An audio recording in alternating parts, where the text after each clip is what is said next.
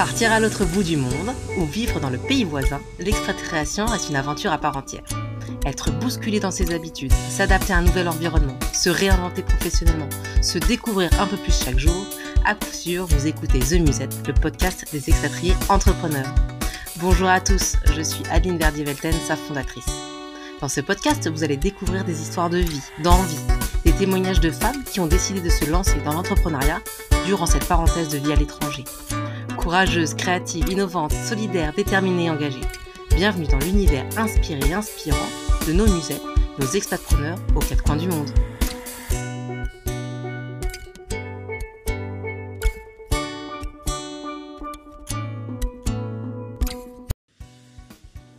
de façon euh, vraiment euh, très euh, spontanée et, sans, sans plan de carrière ou de business plan. C'était plutôt vraiment à l'aventure. J'ai pas fait d'école de, design ou de mode ou de, mais c'est vraiment quelque chose que j'ai qui est qui est né à Londres, à Portobello, donc au marché de Portobello. Alors Lisbonne, c'est c'est aussi euh, un endroit où la lumière est super belle, comme, comme Maroc. Donc euh, je pense que ce côté euh, couleur et les imprimer, les choses comme ça, c'est aussi parce que je vis dans des endroits où, où tu as envie de, justement de, de, porter de la couleur. Aujourd'hui, je vous fais entrer dans un monde coloré, un monde de voyage, rempli de lumière, celui de Laetitia, fondatrice de Lala. L'histoire de Lala, c'est des rencontres, c'est l'alignement des étoiles, c'est de l'inspiration partout, tout le temps. C'est une success story, mais qui bien sûr est passée par des échecs et des remises en question, comme vous et moi. Laetitia me fait le plaisir de partager son expérience entrepreneuriale commencée en 2005 entre Marrakech et Londres. Elle nous dit aujourd'hui comment elle trouve un équilibre pro-perso, elle qui vit désormais à Lisbonne. Belle écoute entre le Portugal et les Émirats arabes unis. Bonjour et bienvenue de nouveau à vous tous qui nous écoutez sur ce podcast. Je suis très heureuse de recevoir une nouvelle entrepreneur nomade à mon micro. Aujourd'hui, je reçois Laetitia, fondatrice de Lala. Bienvenue Laetitia. Hello, Adeline. Bonjour. Merci Laetitia de jouer euh, au jeu du podcast parce que c'est pas forcément évident. Donc merci d'être d'être là. Euh, merci à toi de me recevoir. Vraiment, je suis ravie, je suis ravie. Euh, Laetitia, alors je trouve qu'il est toujours intéressant pour, pour les auditeurs, pour ceux qui ne te connaissent pas encore, est-ce que tu pourrais te présenter en trois mots, c'est-à-dire, tu vois, euh, ton nom, euh, ton prénom, enfin ton, ton, nom de famille si tu veux, ton prénom, où tu vis, avec qui tu vis, et surtout ton background professionnel avant d'avoir monté Lala. Lala, on en parlera après, mais ça avant. Ok, alors en trois mots, ça va être difficile, je vais essayer. Donc, je m'appelle Laetitia Trouillet. Euh, je vis à Lisbonne depuis 4 ans euh, avec mon fiancé et nos deux enfants. Et avant ça, j'étais euh, à Marrakech pendant 15 ans. Et, et, avant ça, à Londres, où en fait Lala, ma marque de sac, est née. Et tu faisais quoi euh, comme euh, alors avant Lala, tu, tu alors, faisais avant, avant, euh, j'ai j'ai fait un bac littéraire et j'ai fait histoire de l'art, ce qui m'a amené à, à, travailler dans un musée d'art contemporain, celui de Bordeaux, le CAPC. Et, et là, tout de suite, j'ai eu envie d'aller voir un peu ailleurs ce qui se passait. Donc, je suis partie à Londres m'installer euh, avec l'idée de monter une galerie d'art euh, à Bordeaux, mais un peu euh, à l'époque, c'était pas encore très, très courant, du moins à Bordeaux, un peu concept store, donc galerie, art, concept store, et donc je suis partie à Londres, mais je suis jamais revenue en fait. Ça ah, ok. Ah, mais c'est trop parce que moi aussi j'ai fait des études d'histoire de l'art, une licence d'histoire de l'art, donc on se, on se rapproche. Euh, alors, je ne sais pas si tu as remarqué, mais alors dans, l'intro, je t'ai hum, qualifié d'entrepreneur nomade et non d'entrepreneur expatrié parce que je crois que, que tu, ne, te considères plus trop vraiment comme une expat, peut-être. Euh, bah, et justement, tu es plus nomade. Oui, ben, dans le sens où je ne suis pas allée euh, à Londres ou à Marrakech par ma boîte et avec tous les avantages que ça pouvait comprendre.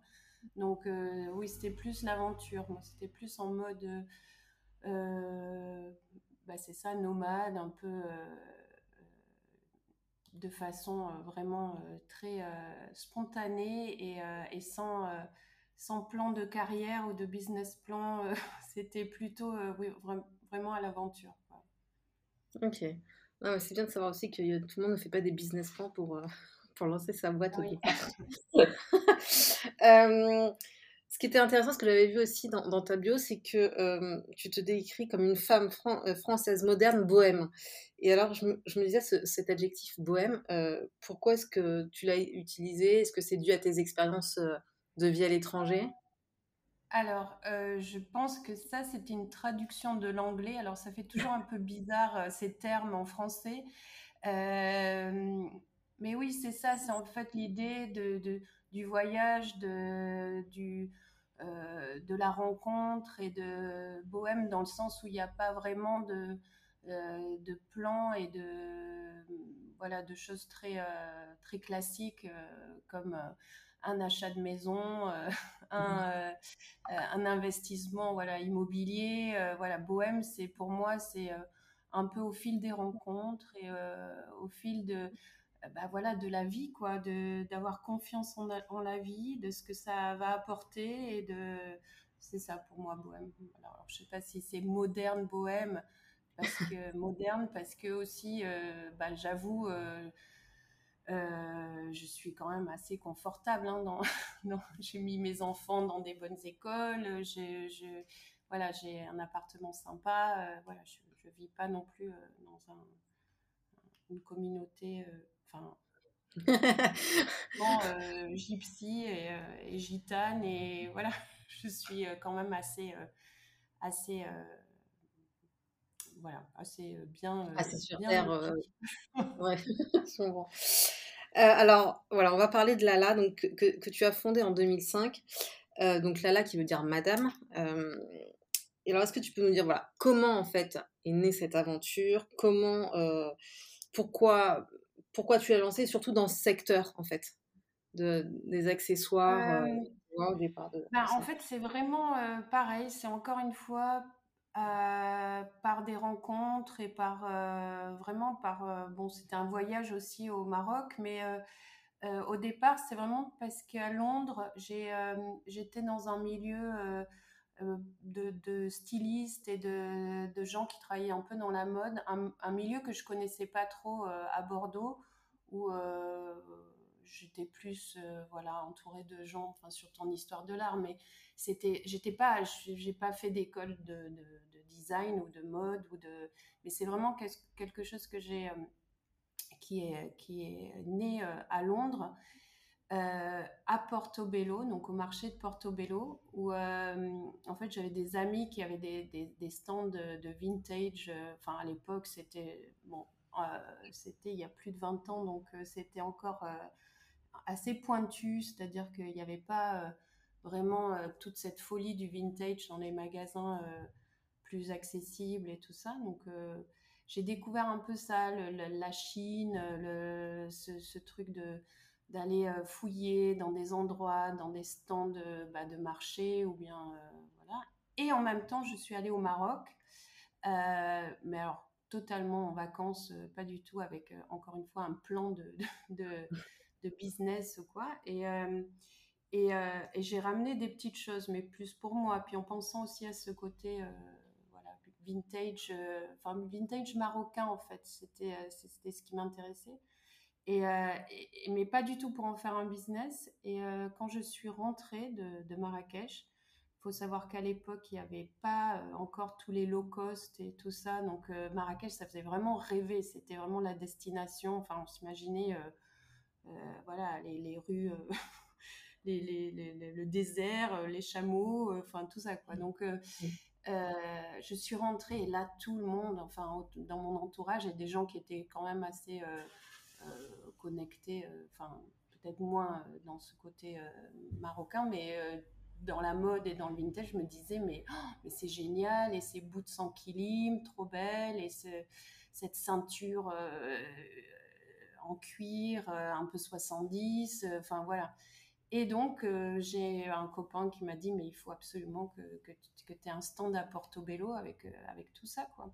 Donc je suis repartie à Marrakech, bonne excuse pour repartir, et, j'ai commencé à acheter, voilà, en, ayant en tête plutôt ce, stand à Portobello avec, je mélangeais beaucoup de, textiles, mais c'était moins déco que tout ce qu'on imagine du, de Marrakech, enfin les couvertures, les tapis, tout ça, non, c'était plus les bottes, les, les, euh, ouais, les ceintures, euh, des cafetans, vintage, euh, voilà, des choses comme ça. Et ça a fait un stand génial. Et du coup, j'ai fait ça pendant peut-être six mois ou ouais, presque un an.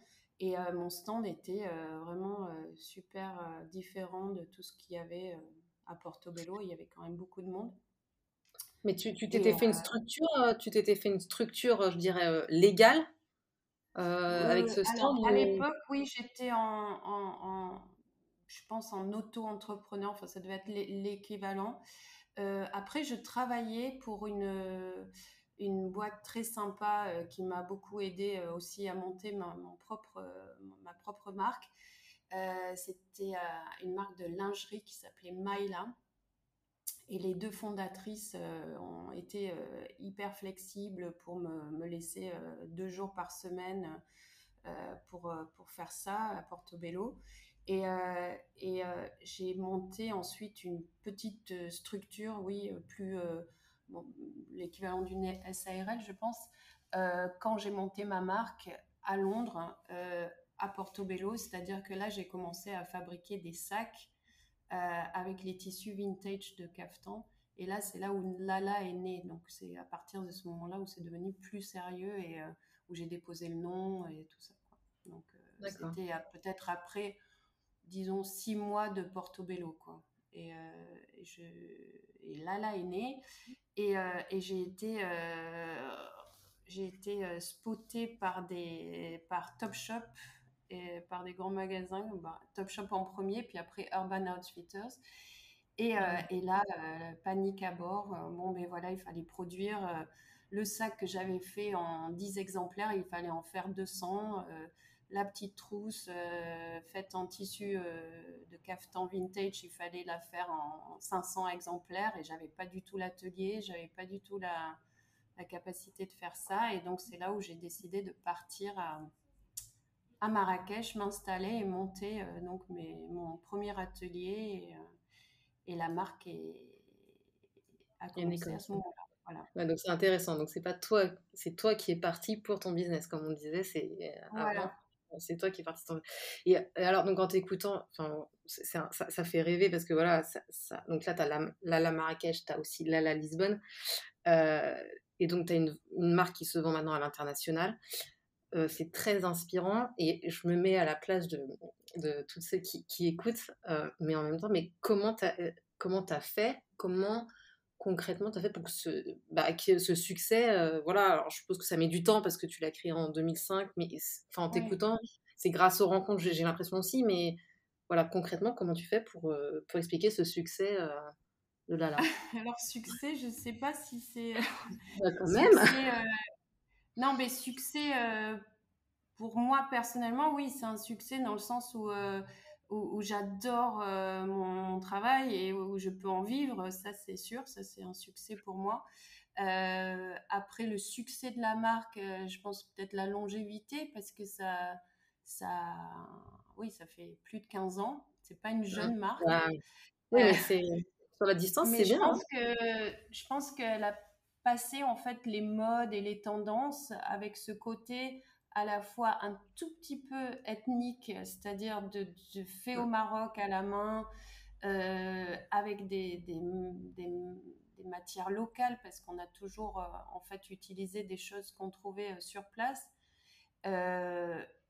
mais à, la fois, elle a su, enfin, la marque a su évoluer en, avec aussi ben, notre communauté de femmes qui, qui nous suivent depuis longtemps. Même avant Instagram, il y avait, je pense qu'on a eu vraiment des, des, euh, des, femmes qui, sont, qui, sont, qui nous ont soutenues au début, euh, qui revenaient souvent euh, dans notre boutique à Marrakech, puisqu'on n'avait qu'un point de vente à Marrakech avant le e-shop et tout ça.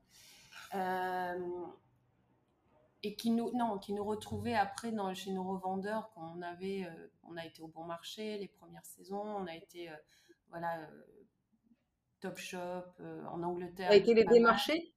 Ces revendeurs, a été les démarchés Alors on, a, on avait un agent on a pris, enfin je dis on, c'était moi parce qu'à l'époque j'étais seule. Euh, j'ai rencontré euh, quelqu'un tout au début, euh, Margot, que j'adore et qui est australienne.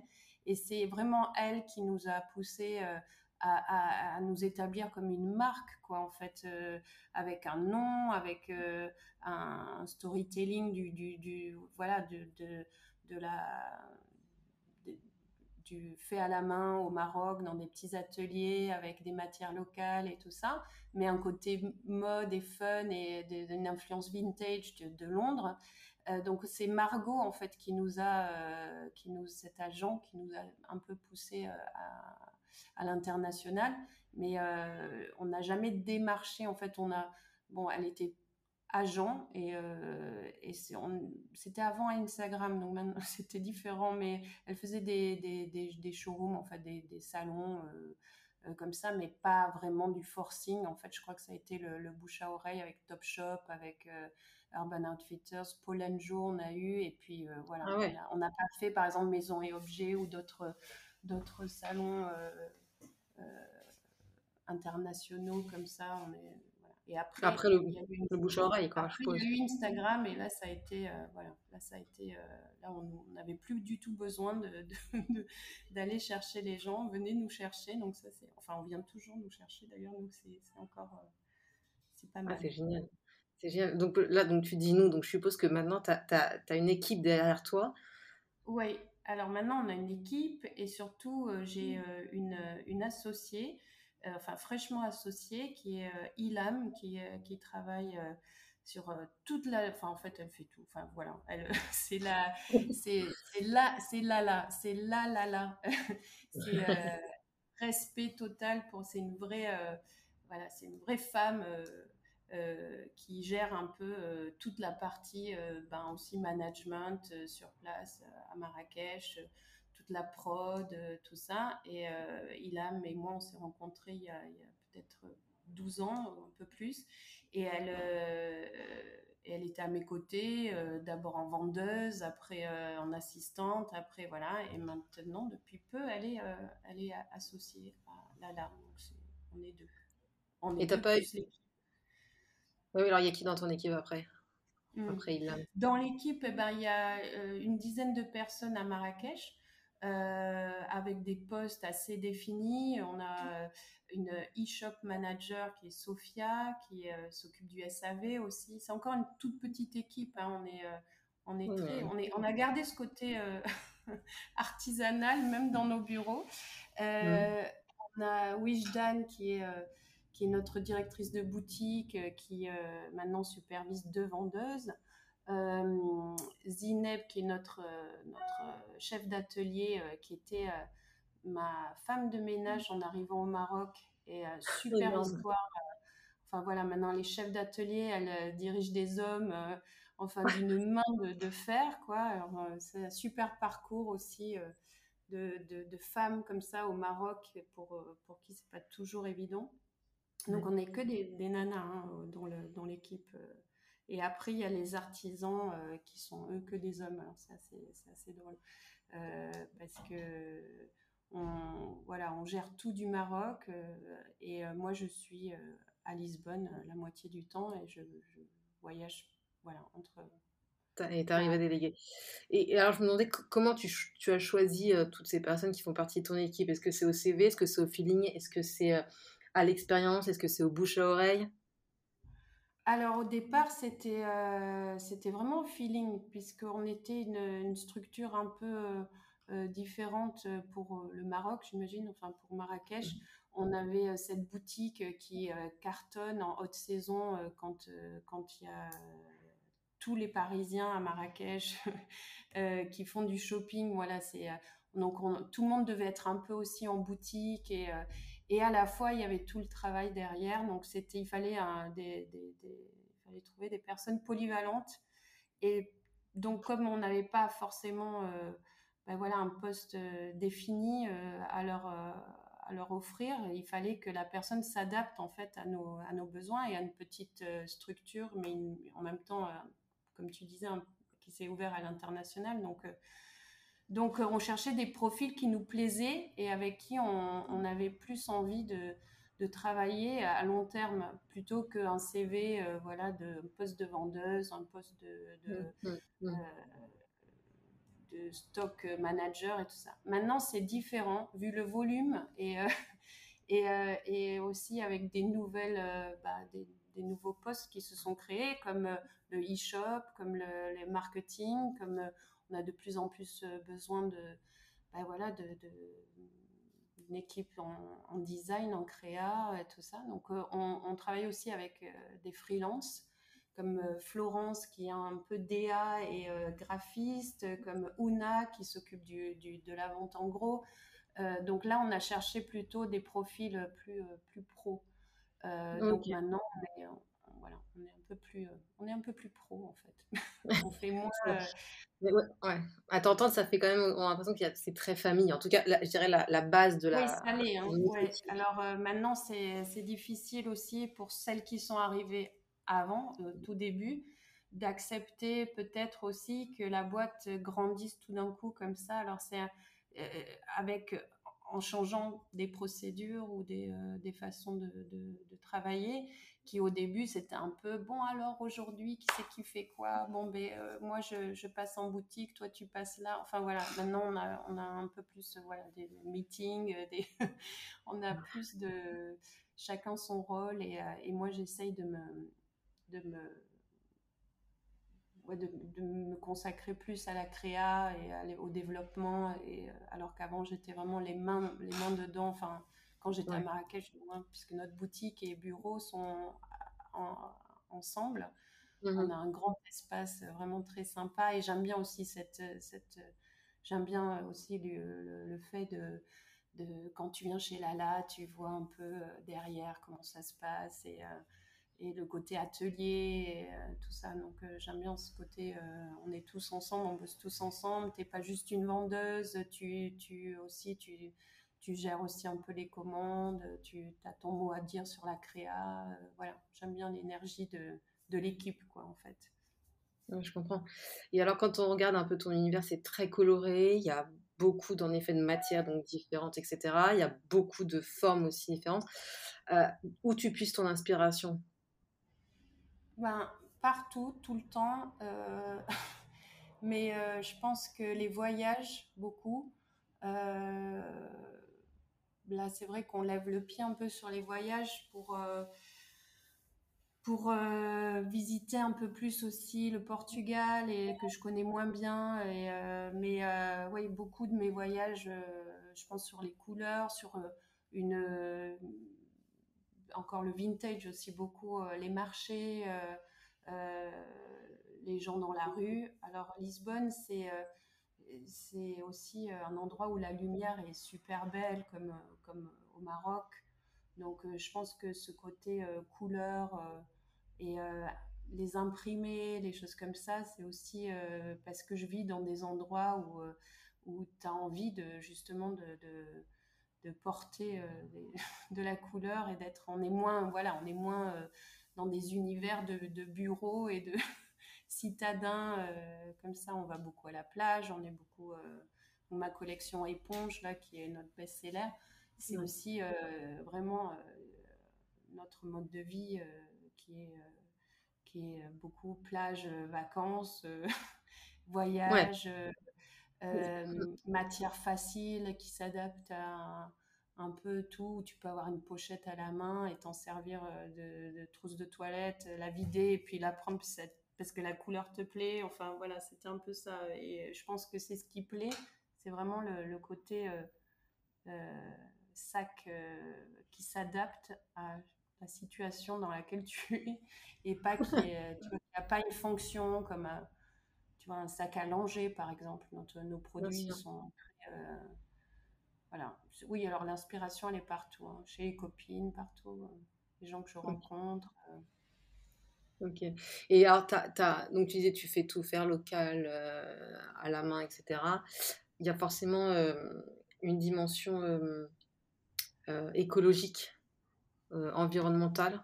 Dans, dans alors ça, on est dans le monde de la surconsommation, tu vois, et on pourrait dire, ah bah, si je veux faire l'avocat du diable, bon, voilà, encore une marque qui propose quelque chose, mais toi derrière, voilà, on comprend que tu fais vivre aussi des ateliers, donc des familles, etc., et qu'il y a forcément une dimension plus que ça derrière, quoi. Oui, alors oui, c'est intéressant parce qu'en fait, nous, on a fait de vraiment de, de, de, l'éco-responsable avant l'heure, euh, juste par faute de moyens au départ. Euh, c'est que, en fait, euh, comme j'avais encore une fois pas vraiment prévu de monter une marque qui serait après vendue à l'international, donc avec des quantités qui, qui augmentaient à chaque fois et tout ça. Euh, en fait, on est resté quand même dans un mode euh, ben, d'atelier, de fait à la main, euh, avec des personnes qu'on connaît. on n'est pas allé démarcher des usines ou des, choses comme ça. Donc, du coup, dès le début, il y avait une, vraiment une dimension humaine et, et, même sur les matières, faute de moyens, encore une fois, on, et parce qu'aussi c'était sympa, mais on on cherchait euh, des matières, euh, on les sourçait localement. Donc, euh, au début, c'était les tissus vintage de caftan. Après, ça a été des couvertures tissées. Après, ça a été ben, l'éponge qui est fabriquée au Maroc, à Casablanca. Donc, déjà, et, nos cuirs aussi, on travaillait avec des, fins de stock de cuir de, grandes marques. Donc, on avait ça, les moins connus, mais on a toute une collection de, voilà, de sacs en cuir, de sacs de tous les jours, euh, très sympa, euh, qu'on a un peu mis mm. de côté, euh, mais qu'on va reprendre. Et c'est, en fait, voilà, c'était les, fins de stock de cuir, donc on produisait pas du cuir, on, trouvait des peaux qui nous plaisaient et, et qu'on sélectionnait avec soin. Enfin voilà, donc je vais dire, il y a 15 ans déjà, on était vraiment soucieux aussi du, un peu de ce, côté euh, fait à la main, euh, euh, qui respecte aussi ben, voilà, le côté humain de la production avec des artisans qu'on connaissait, oui, comme tu dis, qui ont des familles. Maintenant, ils ont, des, beaucoup d'enfants d'ailleurs. Ça a évolué. C'est les mêmes personnes depuis 15 ans. Les, voilà, on a tous eu des enfants en même temps, donc c'était assez drôle. et après, Maintenant, c'est quand même, vu les quantités qu'on produit, c'est quelque chose sur lequel on travaille. Par exemple, sur l'éponge. Euh, l'éponge, elle est fabriquée euh, donc au Maroc. Euh, et, voilà, c'est important que ça reste comme ça et qu'on n'aille pas accepter des quantités énormes et qu'on doit, qu'on doive changer notre, notre production, en fait, notre mode de production. Ça, c'est toujours quelque chose qu'on garde en tête. Donc, on s'adapte, mais en gardant euh, voilà, une dimension assez humaine du, projet. Quoi. Oui, c'est ça. C'est pas non plus un truc de masse. Euh, et ça, je pense qu'on le, on le met pas assez en avant, mais on y travaille sur vraiment le fait que, que, toutes ces pochettes, surtout je parle de la pochette éponge qui est vraiment euh, le produit que, que, que, tout le monde s'arrache là en ce moment et elle est vraiment faite à la main. Enfin, je veux dire, elle est, il y a pas on n'est on, n'est pas encore allé euh, en usine euh, explorer les, possibilités. Elle est vraiment, euh, c'est vraiment fait localement dans nos propres ateliers. Donc, Et ça, c'est un truc que tu voudrais aller en usine justement ou tu non? Ta ligne directrice, de toute façon. Pareil, là je suis au Portugal depuis 4 ans, j'ai pas été encore, parce que vu que tout est basé au Maroc, j'ai pas non plus eu besoin tout de suite de. Enfin, puis j'avais pas la volonté de, tout déplacer au Portugal, mais euh, euh, c'est quand même Portugal, c'est quand même euh, connu pour être mm. vraiment l'endroit où, où produire des, mm, en mm. Europe. Donc oui, c'est, je dis pas que je le ferai pas, mais pour l'instant, c'est, encore très très local à Marrakech, dans nos ateliers. Et on arrive à sortir des, des quantités, je ne sais pas ça se fait, mais. Euh, Elle s'étonne soi-même. Parce, que je sais vraiment pas coudre et je, je pense qu'il me faudrait plus de, de, deux jours pour faire une pochette, mais. Euh, C'est bien de reconnaître ses limites dans, la création. Alors bon, euh, j'espère on va rassurer tout le monde parce que bon là, là on voit qu'il y, a du succès, mais je me suppose qu'avant, tu as quand même connu des, déboires ou des échecs. Mais même, euh, même maintenant, hein, je veux dire. Euh, bon, alors rassure-nous. Comment tu as surmonté tout ça? Non, mais je veux dire, je sais pas. Après, voilà, le succès, c'est pour chacun moi, je le vois comme, oui, comme je disais, dans la longévité, dans le fait que je puisse en vivre. Mais euh, après, le succès, c'est, je vois ce, qu'il y a sur le marché. Il y a quand même des marques géniales qui font des trucs super. euh, je, je sais pas. Et ton échec à toi Ouais, voilà. Tes échecs à toi, c'était quoi? euh, À moi, oui, bah, au début, euh, bah, par exemple, une première commande pas payée. Euh, qui m'a mis euh, vraiment, euh, enfin qui, enfin c'était, je m'en souviens encore et c'était, c'était une commande assez importante pour moi parce que je pense que c'était une commande de 3000 euros et c'est, je, crois que j'avais emprunté de l'argent pour pouvoir, pour pouvoir la faire. Je, enfin, c'était le tout début, tout début. Je dirais pas le nom de la boutique, mais je, suis, allée en vacances dans l'endroit où, enfin, dans la ville où était, où était cette boutique. Euh, et, franchement, euh, je suis passée devant, devant et j'ai dit, bah, tu vois, bah, c'est pas grave parce que j'ai réussi sans toi. Mais euh, donc voilà, j'ai livré une, commande de, de, sac et pas été payée. Et, et ça, oui, ça m'a un peu ralenti après pour la suite. voilà, des choses comme ça. Après des échecs,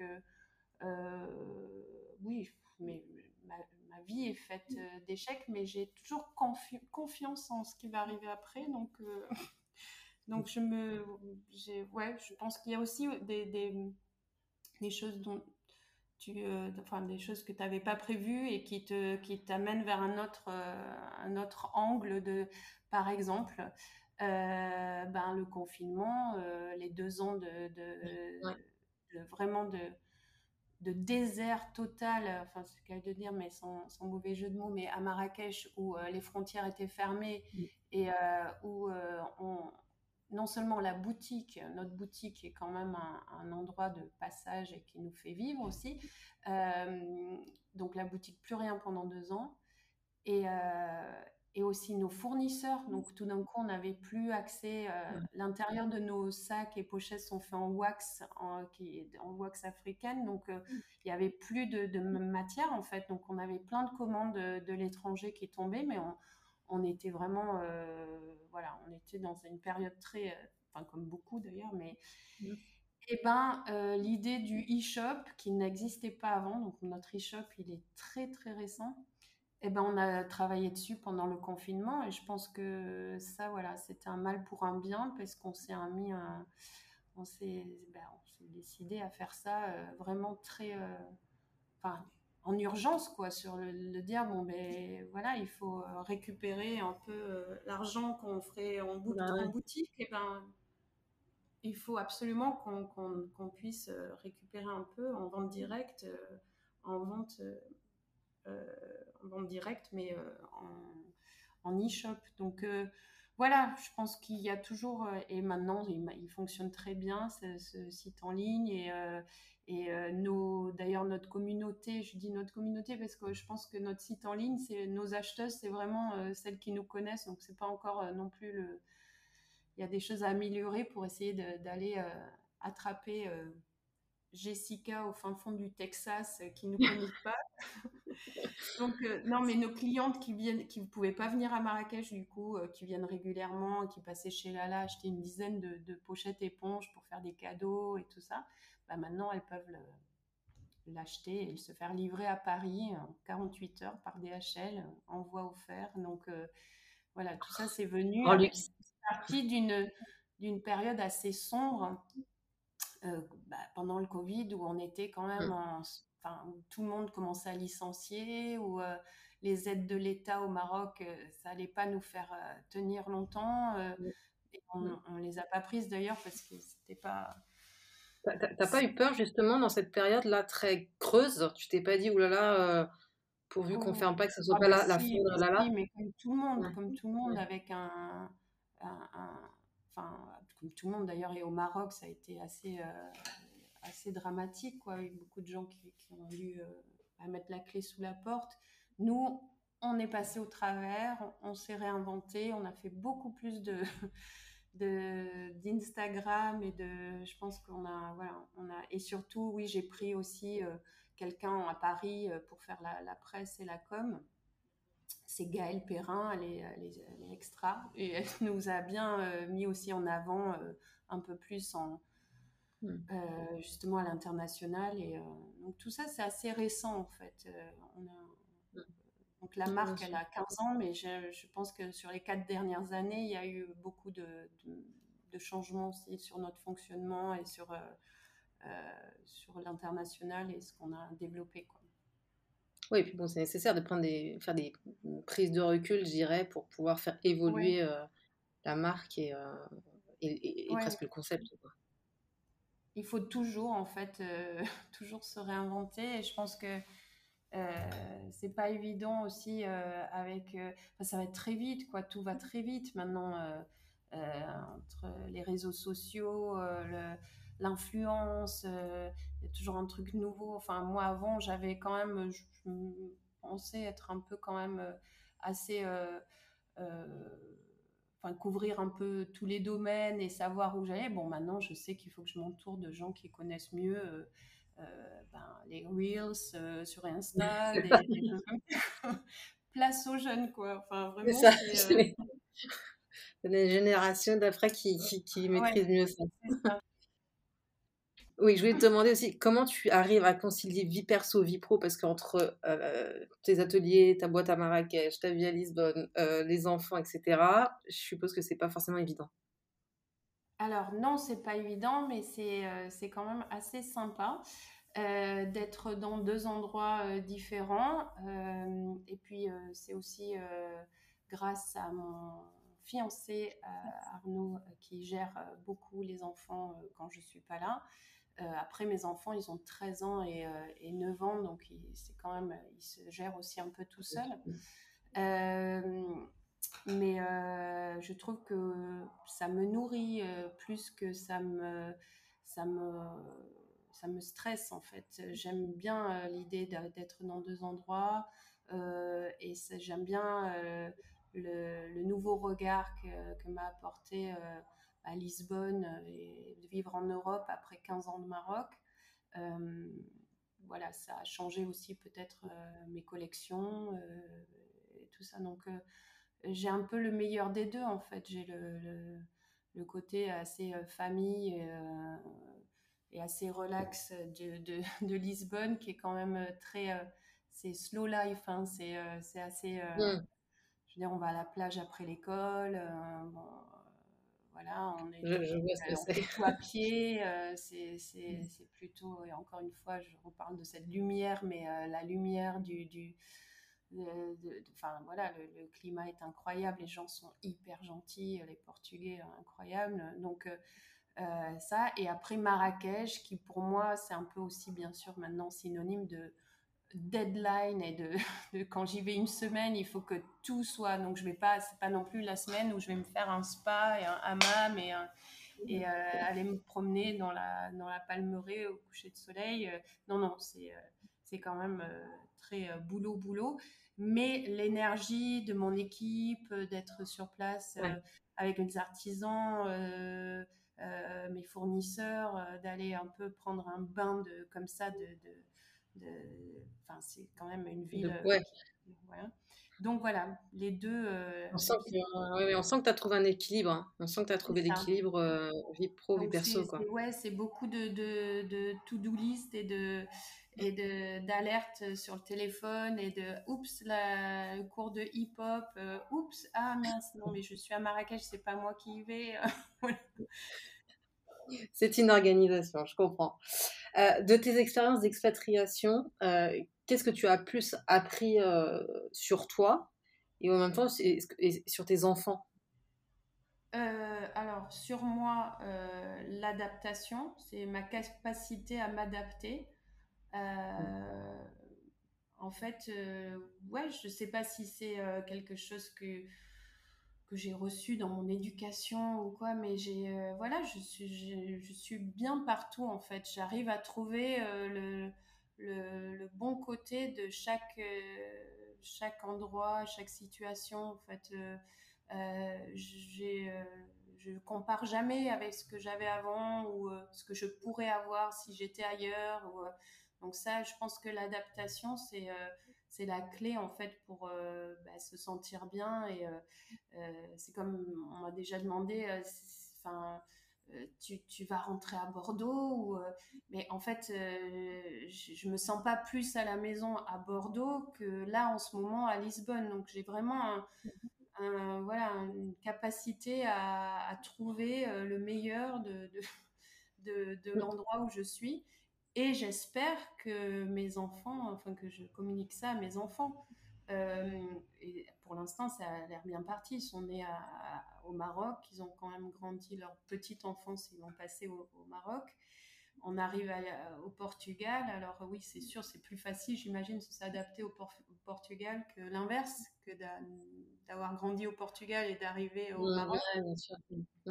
J'aime bien d'ailleurs leur euh, regard maintenant quand on y va en vacances au Maroc. Enfin, ils trouvent ça, ils ont des yeux, euh, voilà, de, de, touristes un peu. Enfin, ils se disent ah mais on a habité là. Enfin, et euh, ils remarquent des choses peut-être que, voilà quand on était là-bas, c'est sûr que ça leur, ça leur, ça leur sautait pas aux yeux, mais voilà donc ouais c'est ça, de s'adapter à l'endroit où on est, à la situation dans laquelle on est. je trouve mmh, et, alors, et comme et comme tu as vécu donc euh, à, Londres, euh, Marrakech et donc à Lisbonne, qu'est-ce que tu aimes le plus dans le fait de vivre à l'étranger? Bah, de se sentir en vacances même euh, en travaillant, moi c'est ça en fait.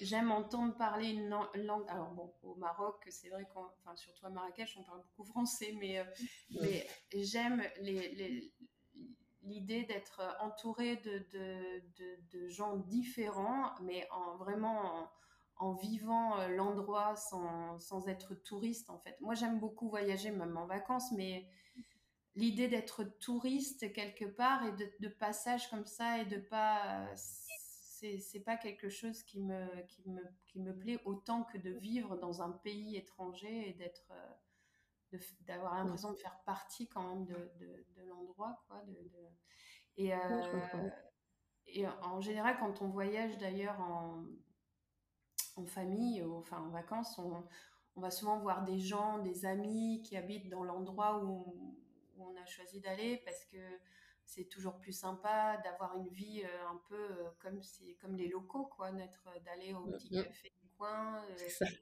Et donc, euh, voilà. Donc, en fait, c'est ça qui me plaît de vivre à l'étranger. C'est, une liberté. Enfin, pour moi, c'est un sentiment de liberté, voilà, aussi. Euh, d'être euh, étrangère et à la fois, c'est sûr que, bon, par exemple, là, je parle pas du tout portugais après 4 ans. C'est vraiment la honte parce que je, je crois que j'ai été trop comme ça entre les voyages et tout ça. Donc, je comprends, mais j'ai pas eu le déclic, en fait, de donc ça, ça me manque, euh, je pense, dans mon intégration portugaise. euh, et euh... je comprends. Hein. J'ai vécu aux Pays-Bas, j'ai essayé de parler hollandais, c'est pas facile, donc euh, bon. et, euh, et, par exemple, cet été, après une semaine en Italie, enfin au bout de trois jours, j'avais l'italien qui venait tout d'un coup, mais bon, parce que j'ai étudié à l'école, mais euh, c'est vrai que le portugais, euh, j'ai un tout petit blocage qui n'a rien à voir avec les gens ou le, le, truc, c'est juste la langue en fait.